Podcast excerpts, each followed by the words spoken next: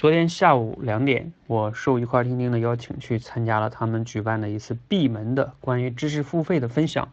那现场呢来了六个大咖老师给我们分享，讲了五个多小时。然后在场听的人呢，也都是一百多个，我们可以称之为知识网红吧，都是在一块听听上分享的一些老师。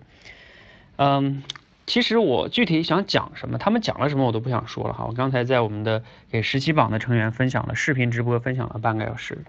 我只想分享两个关键词，对每个人非常重要的。第一个就是见识。